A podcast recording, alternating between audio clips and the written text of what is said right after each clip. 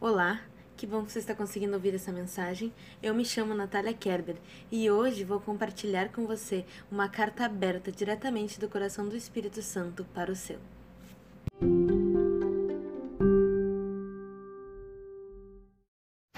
Se você está com a sua Bíblia aí, abra por favor no livro de Neemias, capítulo 4, versículo 1, para darmos continuidade à nossa série de mensagens sobre Neemias.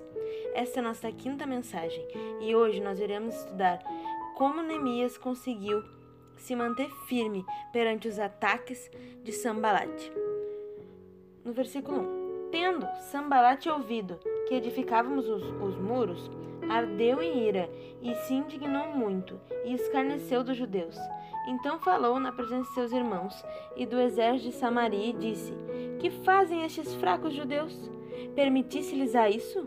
Sacrificarão, darão cabo da obra num só dia?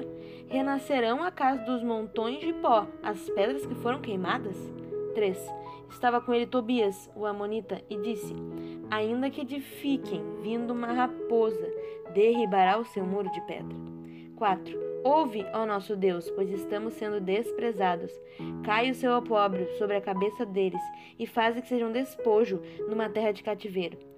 Não lhes encubras a iniquidade, e não se risque diante de ti o seu pecado, pois te provocaram a ira na presença dos que edificavam. 6. Assim edificamos o muro, e todo o muro se fechou, até metade da sua altura, porque o povo tinha ânimo para trabalhar. 7. Ouvindo Sambalate e Tobias, os arábios, os amonitas, os azoditas, que a reparação dos muros de Jerusalém ia avante, e já se começavam a fechar-lhes as brechas, ficaram sobremodo irados. 8. Ajuntaram-se todos de comum acordo, para virem atacar Jerusalém e suscitar confusão ali. 9. Porém, nós oramos ao nosso Deus, e como proteção pusemos guarda contra eles, de dia e de noite. Aqui então a gente vê que o Neemias ele estava caminhando na obra, né? Que ele chegou para reedificar um muro de Jerusalém. E ele tinha conseguido pessoas para ajudar ele na obra, porém Sambalat, Tobias e alguns outros inimigos da volta de Jerusalém não queriam que aquilo acontecesse. Por quê? Porque eles se beneficiavam dos buracos no muro, porque eles saqueavam Jerusalém, eles saqueavam as casas, as pessoas, eles tinham livre acesso àquela cidade. Então o que aconteceu? Eles já estavam reedificando já estavam fechando as brechas e o Sambalade, Tobias e os inimigos, eles ficaram irados. Por quê?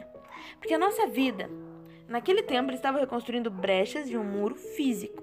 Mas hoje, nós reconstruímos brechas do nosso muro interno. Dentro de nós há um muro. Nós temos uma proteção. E essas brechas são as portas que a gente dá para o pecado, que a gente dá para o inimigo entrar. Quando nós estamos fechando nossas brechas, tirando os pequenos pecados, sabe? A mentira, o rancor, a inveja, o orgulho. Quando a gente vai tirando esses pequenos peca pecados, a gente vai fechando as brechas. E o que acontece? O inimigo fica irado. Você já notou que quanto mais você tá forte em Deus, mais você tá buscando, mais você tá se consertando, mais você tá fazendo as coisas certas, parece que mais provas acontecem, mais o inimigo toca na sua vida. Por quê? Porque até aquele momento você não estava dando trabalho. Você estava andando o caminho que ele queria que você andasse. Mas no momento que você se volta para Deus, que você se volta para o caminho do Senhor, o inimigo fica irado. Por quê? Porque aí você vai começar a viver as coisas que Deus tem para você e não vai mais querer o que ele tem para que o inimigo tem para te dar. Você vai querer o que Deus tem. Você vai começar a fechar as brechas, ele não vai mais ter acesso na sua vida. Você não vai mais poder ser boca do inimigo. Você não vai mais poder ser morada dele, porque a partir de então você será morada do Espírito Santo. E é isso que Neemias estava fazendo aqui, mas fisicamente. Ele estava fechando os muros. A partir de, dali, o inimigo não teria mais livre acesso à cidade. E o que, que eles começaram? Começaram a zombar, dizer que eles eram fracos, que eles não iam conseguir, que mesmo que, que eles fizessem um muro, era fácil de derrubar. Tipo assim, eles estavam dizendo que eles não tinham força para se manter longe do pecado, longe dos inimigos, longe das brechas. Só que o que, que Neemias fez? Muito inteligente. Ele colocou o povo a orar para Deus e a pedir proteção. E o que, que ele fez? Ele vigiou. Aqui tem o primeiro segredo do Neemias: oração e vigilância. Nós precisamos vigiar e orar, vigiar e orar, manter guarda. Ele não ficou só chorando, dizendo: "Ai, agora tenho inimigos, eles vão conseguir, eles vão entrar aqui". Não, ele orou e vigiou. Se é para trabalhar, vamos trabalhar. E se é para vigiar, bota a guarda.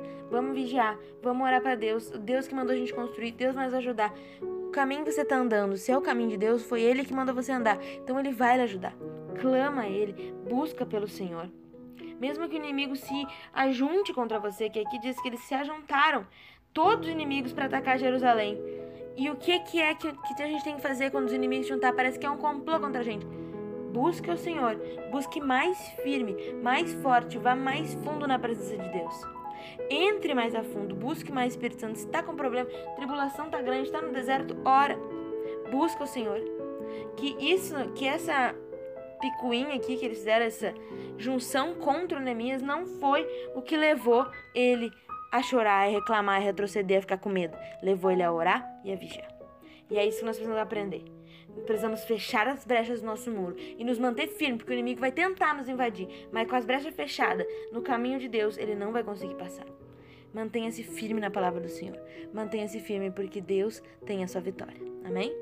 Vamos orar? Feche seus olhos se for possível, mas fique sempre muito à vontade na presença do Senhor. Espírito Santo, Estamos aqui porque nós queremos aprender, aprender a fechar as nossas brechas. Mostra-nos, Pai, onde estão as brechas do nosso muro. Mostra, Senhor, o que nós precisamos fechar, o que nós precisamos deixar, onde nós precisamos montar guarda, Senhor, porque nós não queremos mais ser casa do inimigo. Nós não queremos mais que o inimigo tenha livre acesso à nossa vida. Ensina-nos, Pai, a sermos firmes em Ti, fortes no Senhor. Fortalece, Pai. Fecha as nossas brechas, Senhor, e nos ensina a andar mais contigo. Ensina a orar e vigiar. Ensina a não temer, porque o Senhor disse que estaria com nós. E nós acreditamos em Ti, Pai. Nós acreditamos e te esperamos, Deus. Dá, Senhor, saúde, segurança, proteção, um dia abençoado, uma semana magnífica e um ano esplêndido para todos que estão lhe ouvindo agora, Senhor. É o que eu te peço, Senhor. E já te agradeço, porque eu sei que o Senhor sempre ouve. Em nome de Jesus, amém.